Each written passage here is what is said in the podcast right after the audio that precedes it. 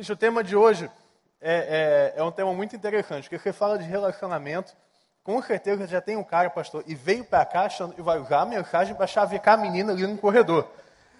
Com certeza, o cara já vem falar, ó, o cara que for pregar e vai falar que tem que orar. É hoje que eu vou orar. Então, o cara que está, de repente, orando muito, né? Tem gente que ora, ora, ora e... Filho, bota o joelho no chão, porque talvez esteja demorando um pouquinho mais do que você pensa, mas continua orando. Mas deixa eu te dar uma notícia ruim. Talvez frustre suas expectativas. A gente não vai falar de namoro hoje. A gente não vai falar de noivado, a gente não vai falar de casamento, muito menos falar de amizade. A gente vai falar de todos ao mesmo tempo. A gente vai trabalhar os valores que estão presentes tanto no namoro, quanto no noivado, quanto no casamento, quanto numa amizade. Então, tudo que for falado aqui, você vai poder, a gente vai estar aplicando a diversas realidades. Mas eu queria te pedir que você pudesse pegar as tuas expectativas e guardar no teu bolso e deixar Deus falar aquilo que Ele quer falar com você. Você vai virar para a pessoa que está do teu lado agora, com todo amor e carinho, você vai falar o seguinte: você não está autorizado a abrir a boca para falar comigo nos próximos 30 minutos. Pode falar, fica à vontade. Você não está autorizado a falar comigo durante 30 minutos. Amém? Então a pessoa que está do teu lado de livre e espontânea vontade pediu. Tá? Não, não teve nenhum tipo de influência externa, eu acredito. Mas eu gostaria de te ajudar a pensar sobre alguns relacionamentos que hoje não são saudáveis. A gente vai falar sobre a revolução que a fé pode fazer no relacionamento. Mas uma revolução que a fé faz é uma revolução de um relacionamento saudável. Porém, para que a gente entenda o que é um relacionamento saudável, né, Léo? A gente tem que entender o que não é um relacionamento saudável. O relacionamento que não é saudável, ele é repleto de algo chamado egoísmo. Sabe o que é o egoísmo? É quando você se acha o Deus do universo, o Deus do mundo. Deixa eu te falar, você não é o Deus do mundo, você não é nem o Deus do teu quarto. E em muitos momentos, a gente quer viver uma amizade e um relacionamento como se a minha vontade fosse a número um. Não, somente a minha vontade. O outro que está do meu lado, ele tem que submeter a minha vontade. Afinal, que seja feita a minha vontade. E o egoísmo, ele tem destruído vários relacionamentos de amizade. Vários relacionamentos de namoro, de noivados. Porque o egoísmo, ele tampa os seus ouvidos para ouvir aquilo que Deus quer falar para você através da vida do outro. Tem coisas que Deus quer falar contigo que Ele vai falar usando a vida da pessoa que está do teu lado. Tem coisas que Deus vai usar para confrontar a vida daquela pessoa que está do teu lado, até para te ensinar o que é humildade. Mas o egoísmo, ele vai te travar, ele vai te proibir de ouvir. Porque dentro do egoísmo, você se perde ali e entra num labirinto, num labirinto do teu ego e deixa eu te falar, no egoísmo, o maior refém é você. Ninguém é mais escravizado no egoísmo do que você mesmo. Ninguém. Porque no egoísmo você cria uma algema em que o único que tem a chave joga ela fora, que é você. E aí somente o poder do nome de Jesus pode quebrar isso. Um outro fruto de um relacionamento que não é saudável é a falsidade. Talvez você esteja pensando que a falsidade é somente quando o amigo fala que é teu amigo e quando vira as costas fala o contrário. Não. Eu quero te desafiar a olhar para a tua vida. Falsidade é quando você diz, por exemplo, cara, eu estou orando por você. E durante a semana você faz tudo, menos parar para orar, para buscar a Deus. Como é que você está orando por alguém? É quando você diz que não, olha, eu quero amar ao meu próximo, eu quero buscar a paz com todos, eu quero buscar o perdão que vem de Deus. Mas quando sai da porta aqui, você vive um relacionamento destrambelhado com seu pai, com a tua mãe. Isso é, uma, é viver uma falsidade. Outro fruto que tem castigado os relacionamentos, e é um fruto de um relacionamento que não é saudável é a chamada inconstância. é aquela pessoa que ela é como uma onda do mar, né? O nada foi, será de novo do jeito que já foi um dia. É aquela pessoa, não se, é aquela pessoa e nada na vida dela se repete, porque ela sempre está vendo o baixo, o alto, baixo, alto, baixo, alto, baixo, alto. Gente, tem uns relacionamentos de namoro que eu não entendo, que o cara termina e volta a menina umas dez vezes na primeira semana de namoro. Isso é inconstância. Eu, eu lembro de um menino que falou para mim assim, cara, tô orando uma menina aí e tal, eu ingênuo, né? maior coração amoroso e tal, senta aí, velho, vamos conversar, tal, orando com ele. Pastor, 15 dias, Ricardo, tem que falar contigo, tô orando. Eu falei, não, eu falei, não, é pela outra menina. E aí tal, eu, acontece, vamos lá, vamos orar, então vai que Deus falou um cara. Mas quando chegou a quarta vez seguida, eu tive que sentar a figura na minha frente e falar, cara, vamos acalmar um pouquinho, vamos esperar Deus falar. Isso é inconstância. Inconstância é você que está namorando, é, viver no meio de um turbilhão de brigas. Brigas por tudo. Como, como, como, é triste ver, ver um casal, às vezes, que briga porque ela quer ir no McDonald's e ele quer ir no Burger King. Gente, como é triste. Você talvez brigue muito com seu amigo. Gente, tem, briga, tem gente que briga com amigo porque perdeu um FIFA 15, velho. Nunca jogue comigo, vou te dar um conselho que você vai brigar comigo. Têm pessoas que brigam por tudo, por banalidade, que tornam relacionamentos inconstantes. Um último fruto eu quero falar para vocês, um relacionamento que não é saudável é quando você faz de alguém um simples objeto. Sabe o que é fazer de alguém um simples objeto? Usar a pessoa para chegar em algum lugar que você quer chegar. Pisar nas pessoas para poder chegar lá. Não, olha, eu quero, eu quero chegar naquele lugar, mas para isso eu tenho que pisar no fulano. Ah, mas ele vai entender, ele tem que aprender a carregar a luz dele. É usar as pessoas como objeto. Engraçado que recentemente saiu um filme que vai te falar tudo isso que eu falei. Um filme muito assim, visto nos Estados Unidos, batendo recordes, recordes de bilheteria, que vai te dar todos esses frutos. A inconstância, fazer a pessoa um objeto, a falsidade, chamado 50 tons de cinza. Eu não sei se te falaram, mas esse é um filme, por exemplo, que bateu todos os é um livro que bateu todas as vendas, inclusive dentro de feiras eróticas. É um livro que chegou a lugares inimagináveis, inclusive a revistas masculinas. É um filme que tem chegado a, a revolucionar o relacionamento, é o que a autora diz. Mas deixa eu te dar algumas. Recentemente eu fiz uma reportagem em que a atriz principal, Dakota Johnson, e o Jamie Dornan, eles foram entrevistados. E a Dakota ela falou um negócio muito legal. Ela falou o seguinte: quando ela foi perguntada, olha, você acha que os seus pais gostariam de ver esse filme? A resposta dela foi o seguinte: eu não acho que é apropriado nesse momento. Eu quero que eles possam ver um dia, mas agora não. Você gostaria que seus pais assistissem um trabalho desse? Mas de repente, se você tiver uma filha, perguntou o repórter. Bom, talvez quando ela for maior de 18 anos. E você acha a história da Anastasia e Christian saudáveis, que são os dois personagens principais? Ela responde, eu acho que é. É uma história de amor e um amor intenso. Quando perguntam para o James Dornan, é o protagonista, o que, que você acha? Ah, eu acho que é uma história de amor. Mas o principal é mostrar umas pessoas conseguem fazer sexo de formas diferentes. Esse é o filme que está tão aclamado pela crítica. É um filme que tem, assim como o mundo feito, destruído aquilo que se chama família, integridade, amizade, relacionamento puro diante de Deus.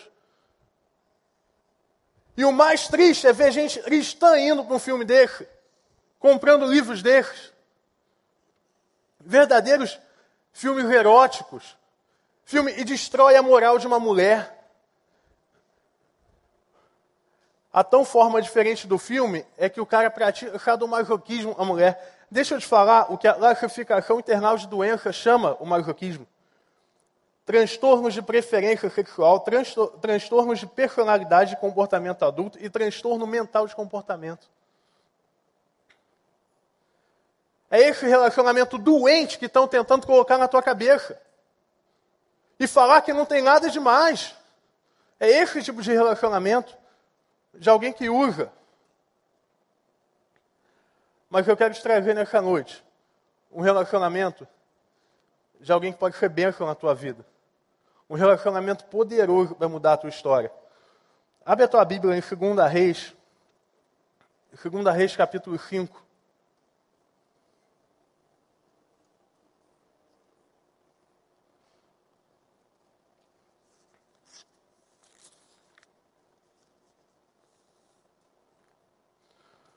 Segunda Reis, capítulo 5.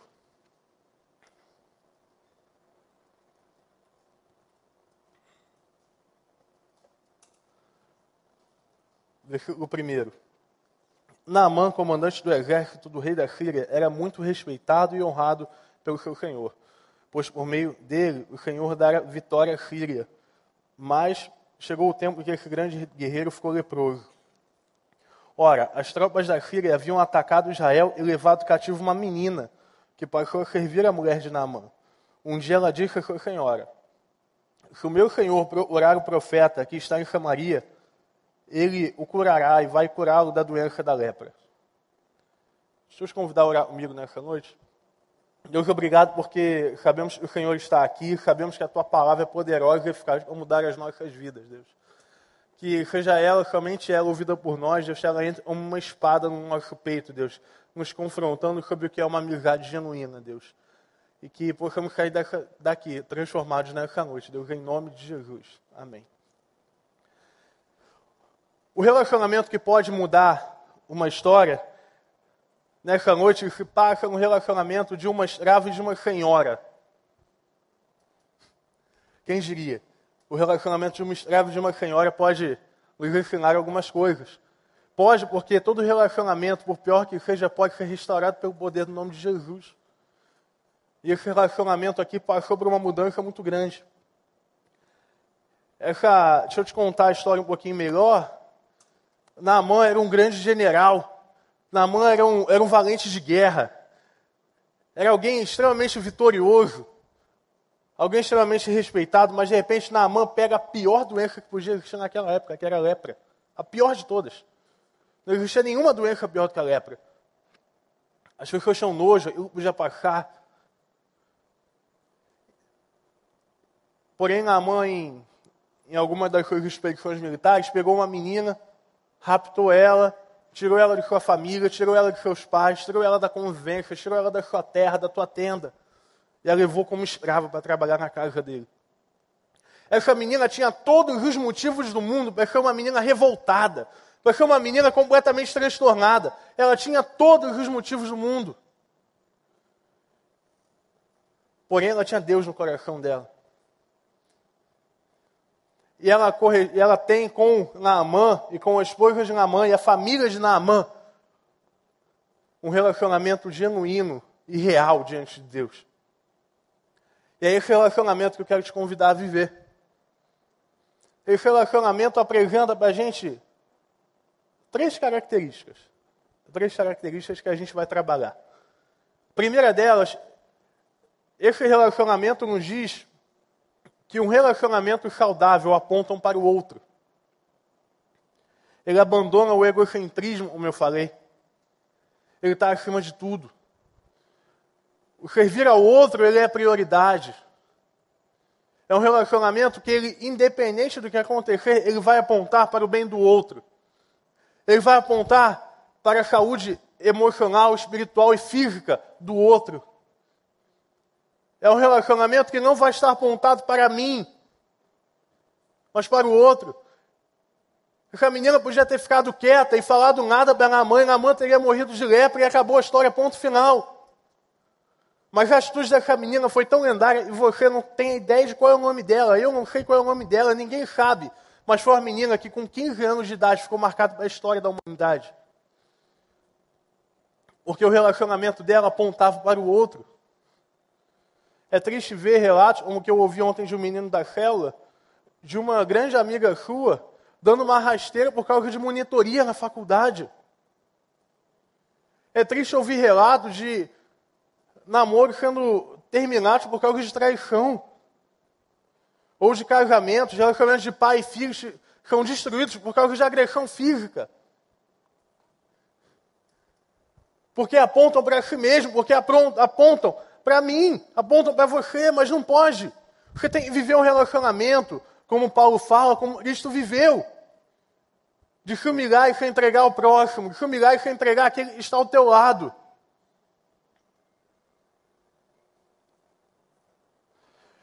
Eu acho lindo, por falar em Paulo, a maneira como ele apontava para o outro. Muitas das cartas de Paulo, e algumas das mais tocantes, foram escritas quando Paulo estava preso. Quando Paulo estava na cadeia. Isso é apontar para o outro. É, ele escreveu uma carta, como a de Filipenses, é conhecida por uma carta que tem alegria, mas ele escreveu preso. Porque ele sabia e tinha que dar uma palavra de ânimo daquela igreja. É como olhar palavras que Paulo escreveu falando, ó, combate o bom combate, complete a corrida, guarde a fé. Em seguida ele diz, olha, mas eu estou acabando, eu estou morrendo.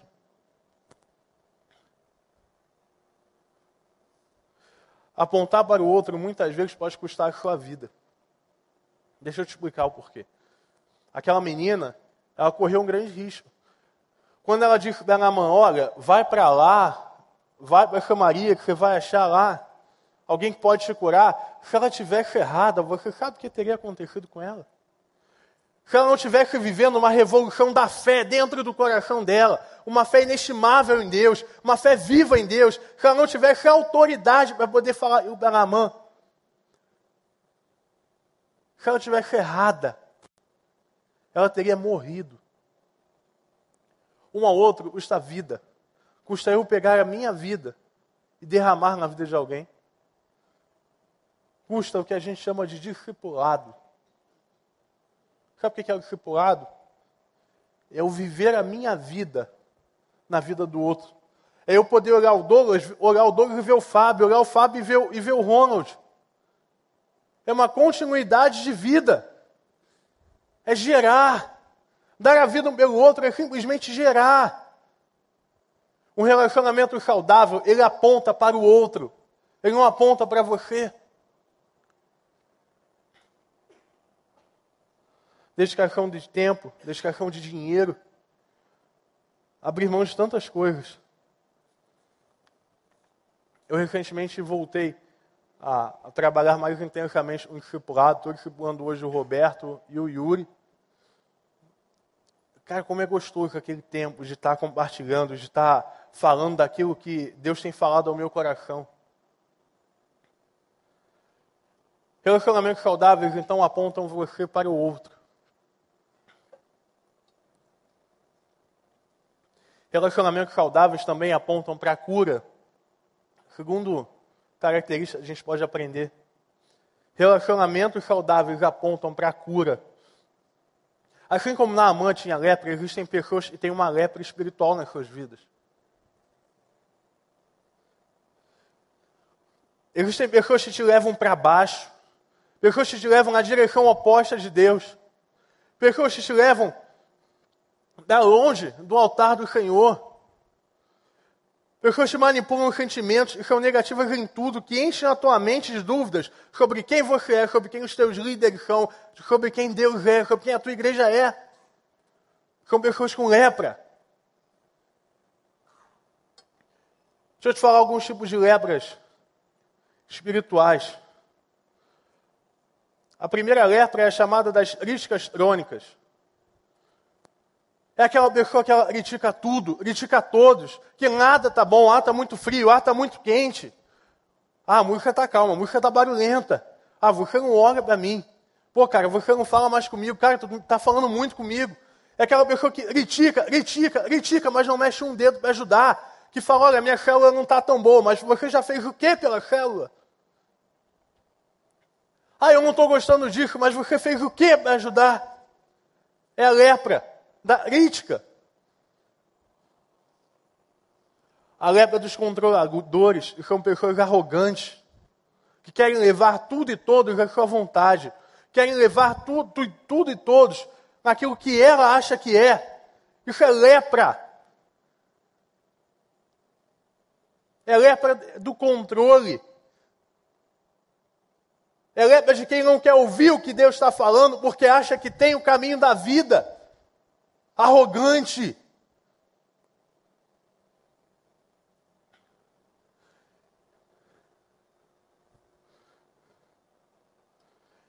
É a lepra tentadora.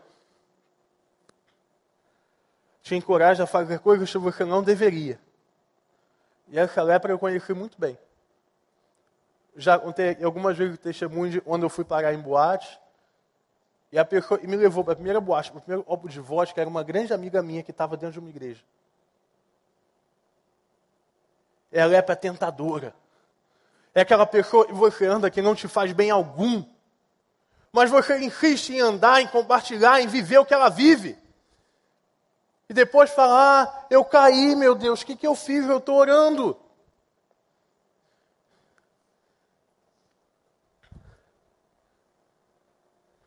Quem está mais próximo de você pode ser o seu maior remédio ou a sua pior maldição espiritual.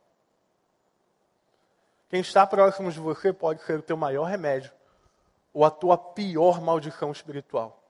A pessoa pode te levar, como diz o pastor Marcos Madalena, pode te afundar para o ralo.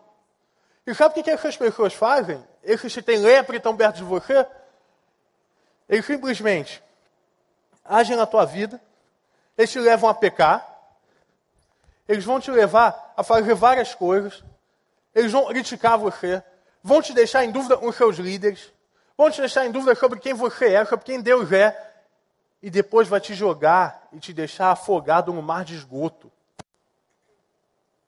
É isso que acontece quando a gente anda e vive um percurso com lepra. Quando a minha vida não aponta para a cura. O problema não é andar com alguém que tem lepra, o problema é pegar a lepra, tirar do outro e esfregar no braço. Quando a minha vida não aponta para a cura que Deus pode dar, como daquela menina apontou para a cura de Deus na vida de Naamã, você vai se tornar um leproso. A Bíblia adverte. Ora, não se engane. As más conversações corrompem os bons costumes. Sabe o que a Bíblia está te falando? Que a lepra de alguém pode contaminar o teu caráter. Como é triste quando você olha um menino com todo potencial, uma menina, uma jovem, um adulto com todo potencial, mas que anda com a pessoa errada. E você está falando, fulano não vai por aí, vai para cá, fulano não vai para aí, vai para cá. E ao invés de ela ter coragem de apontar para a cura, ela, pra, ela aponta para a própria lepra. E lepra é contagiosa.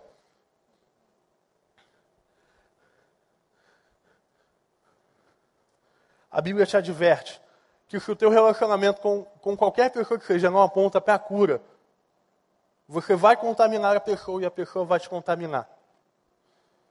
Sabe por quê? Porque você é ruim, tanto quanto a outra pessoa. Porque você merece a graça de Deus tanto quanto o outro. Mas quando você não quer viver essa graça, ela não é compartilhada. Não existe, gente, graça que não é compartilhada. Se você vive uma vida e não compartilha a graça de Deus, desculpa, você não está vivendo uma graça.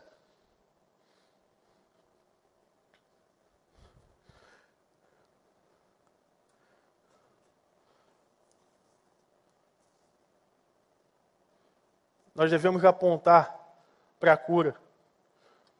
Se aponta para a cura, orando e jejuando por alguém. Como a gente tem esquecido de orar. Como a gente tem esquecido de botar o joelho no chão e falar: Deus, livra o fulano dessa lepra. Muda e transforma a vida dele. Tira ele da apatia. É orar e clamar. Clamar, fala, Deus, liberta ele das drogas, liberta ele do álcool, liberta ele desse relacionamento mentiroso. É ser transparente. Você aponta para a cura sendo transparente, confessando os teus pecados, o encorajando a enxergar os dele. Não viva numa apatia, não viva uma, um relacionamento covarde, de que vê que aquele, aquele comportamento não está bom, aquele comportamento não está legal, mas você prefere virar o olho e não enxergar. Não! Aponte, aponte aquilo que não está legal. Isso é um relacionamento saudável, que não tem medo de falar, olha, cara, não vai por aí, vai por aqui. Olha, cara, não faz isso, a menina, não faz isso, o menino, cara, cuidado, isso vai acabar com a tua vida. Cara, não vai para aí, cara, vem para cá. Olha para Deus, cara. Meu amigo, olha para Deus, minha amiga. Olha, cara, isso, isso não, não, é se inconformar. Isso é ser transparente. Não é somente você confessar os seus pecados, mas é você confessar os seus pecados e mostrar para o outro aquilo que você está enxergando na vida dele. O incentivá-lo a deixar as suas doenças para trás. Incentiva, ministra, abre a palavra de Deus. Como tem faltado amigos que abram a palavra de Deus e falem aqui, ó cara, a Bíblia está falando para você que existe um meio de ser transformado, não é a minha vontade, é a Bíblia. Óbvio, eu não vou perguntar isso, mas talvez muitos nunca tenham aberto a Bíblia com um amigo. Nunca tenham parado para olhar e falado: olha, cara, aqui em Mateus está falando, olha, que Jesus pode curar uma lepra. Aqui está falando, olha, que eu devo honrar pai e mãe, que adulterar é pecado. Está aqui na Bíblia mas não. É muito melhor ficar trocando mensagem por WhatsApp. Em grupos e grupos e grupos e grupos. E aí quando você vai ver, existe uma contaminação geral. Aquele grupo de amigos fechado. Não, aqui não multiplica. Aqui ninguém mexe. Gente, sabe o que é isso? É lepra instaurada em cada milímetro de pele da vida daquela pessoa. Aquilo ali não é, não está acontecendo agora, aquilo ali começou a acontecer há muito tempo. Quando nós paramos de ler a Bíblia e orar com aqueles que estão do nosso lado, apontando para a cura de Jesus.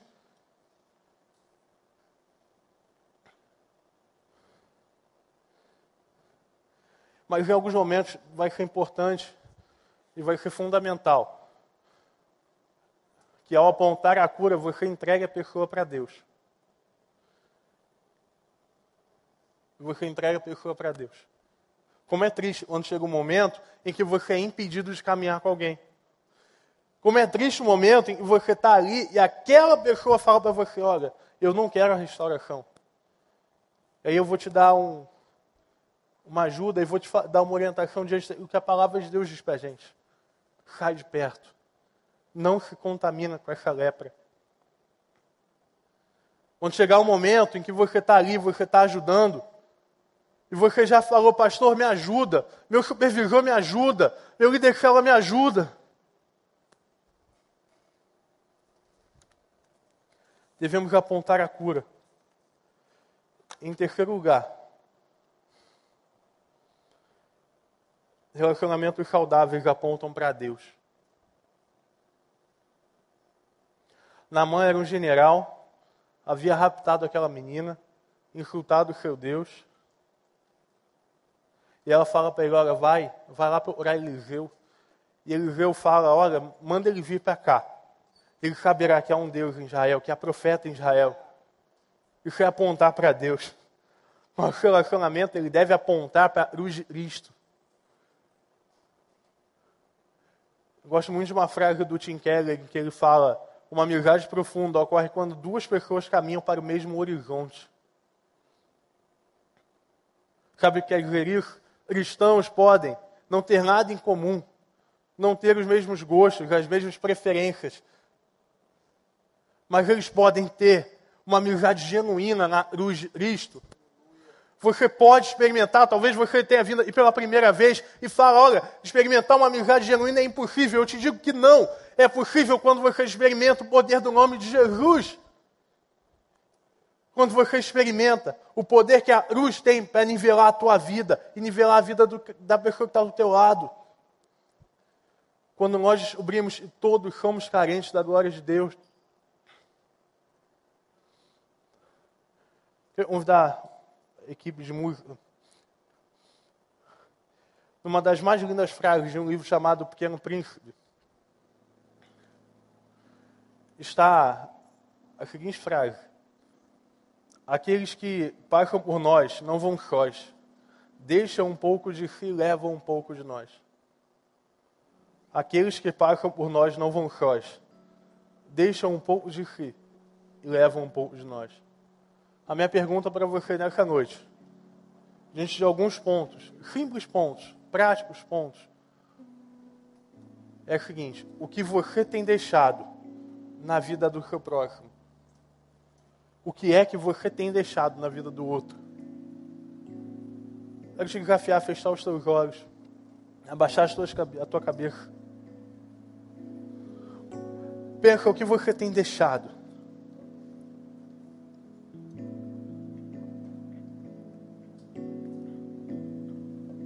Qual é o rastro que a tua vida tem deixado? Olhe para os teus relacionamentos, olhe para eles nessa noite. Feche teus olhos, não converse agora, olhe para os teus relacionamentos. Para onde eles estão te levando, para onde eles te levaram, quais são os frutos que eles estão deixando.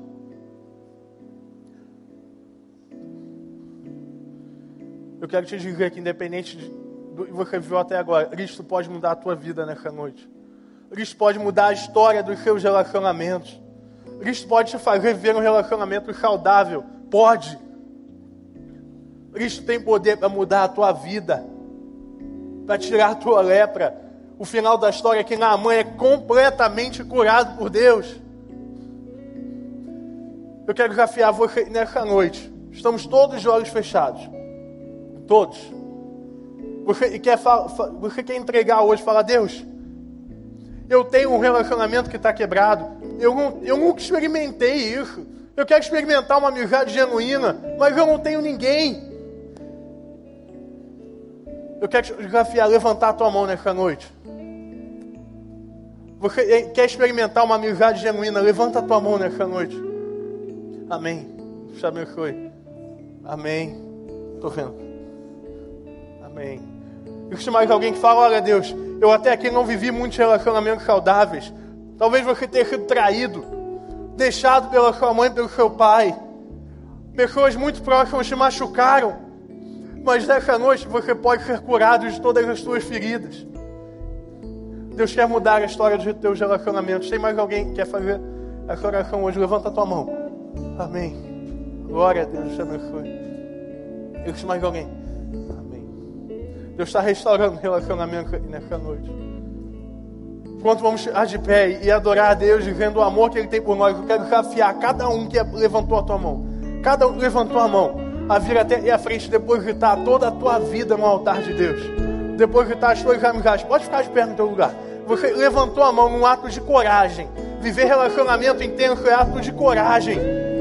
Deus quer restaurar você da lepra nessa noite. Vem até a frente. Levantou a tua mão enquanto a gente vai estar adorando a Deus.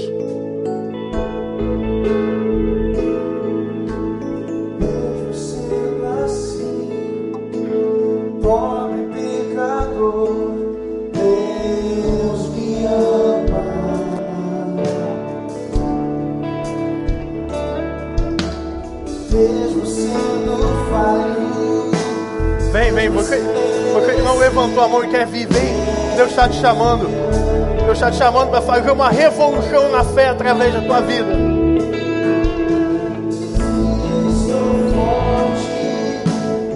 Eu estou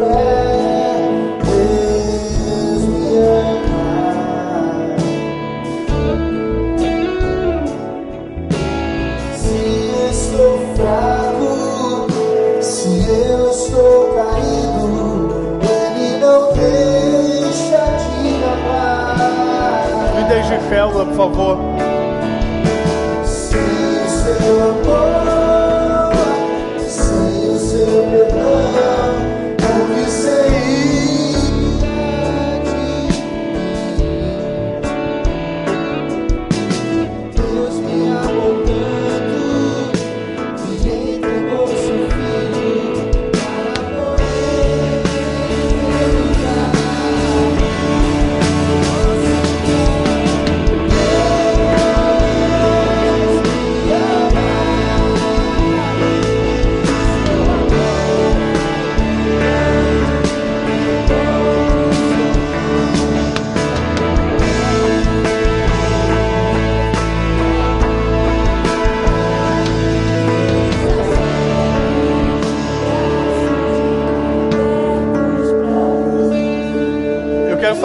Segundo apelo nessa noite. Você diz, olha, a minha família está precisando de oração. Não é comigo não, mas os meus pais estão passando por um momento difícil. Talvez seus pais estejam à beira de divórcio. Eu quero te convidar a orar pela tua família aqui. Você quer orar pela tua família entregar o, o relacionamento da tua família no altar de Deus. Sai do teu lugar, vem aqui à frente, no ato de coragem, no ato de fé. Deus pode transformar a história da tua família. Você fala, olha, a minha família não está tão bem. Eu briguei com meu pai, eu não falo com meu pai há alguns anos.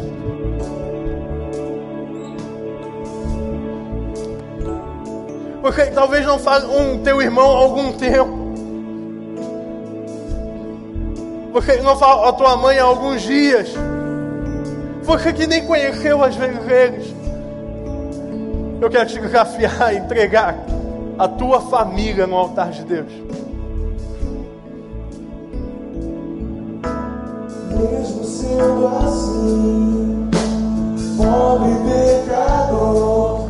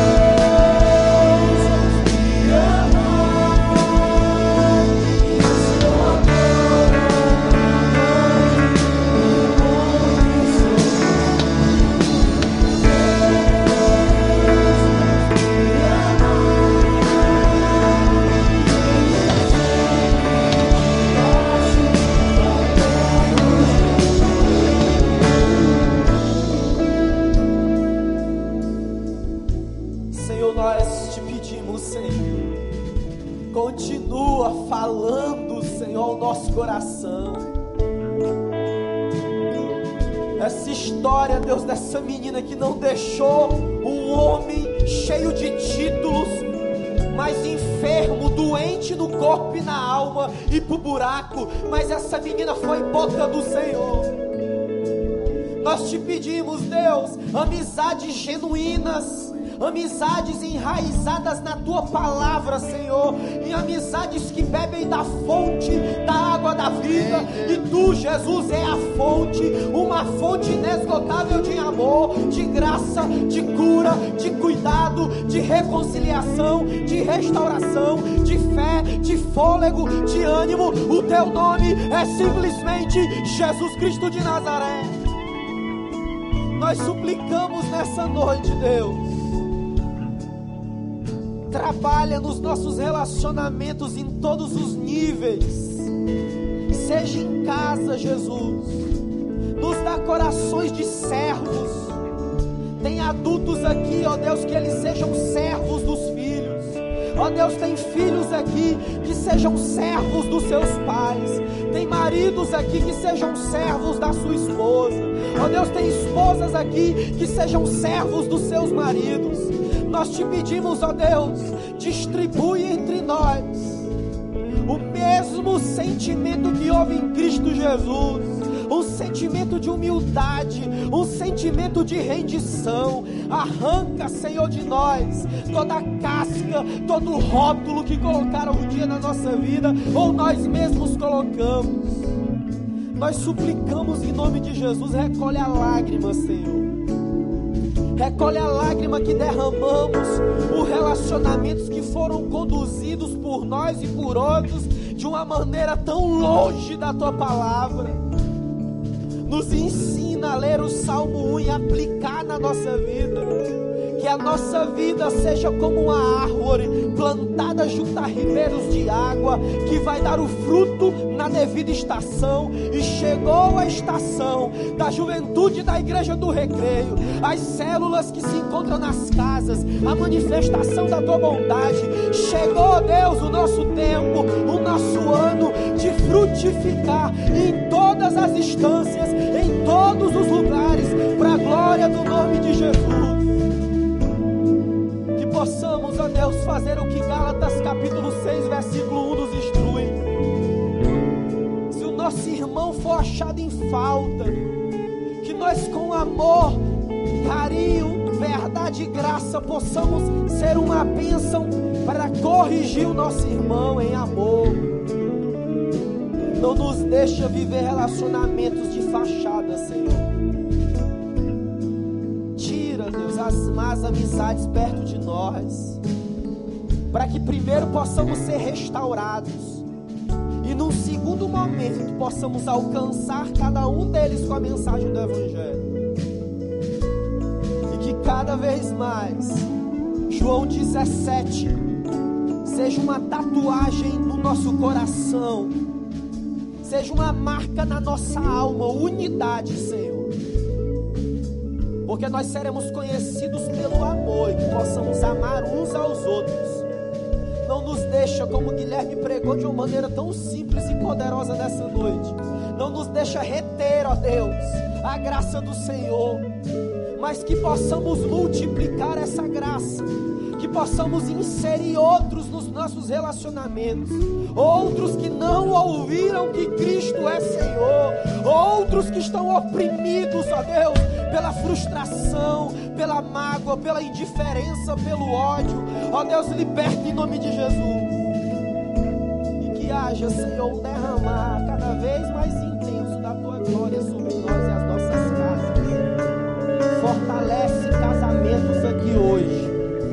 pais, ó Deus, estão em casa com casamentos balançados, no caminho da, da sepultura. Nós te pedimos, ó Deus, em nome de Jesus, Espírito Santo visita e faz uma obra linda, Senhor.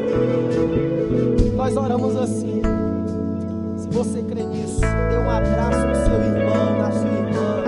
Diga: olha, nós somos um, nós não vamos reter o que recebemos de Deus. Nós vamos sim líderes e ver mais jovens, adultos, adolescentes, casas abertas para a glória de Deus. Nós não vamos reter, nós vamos repartir o que o Senhor liberou para nós.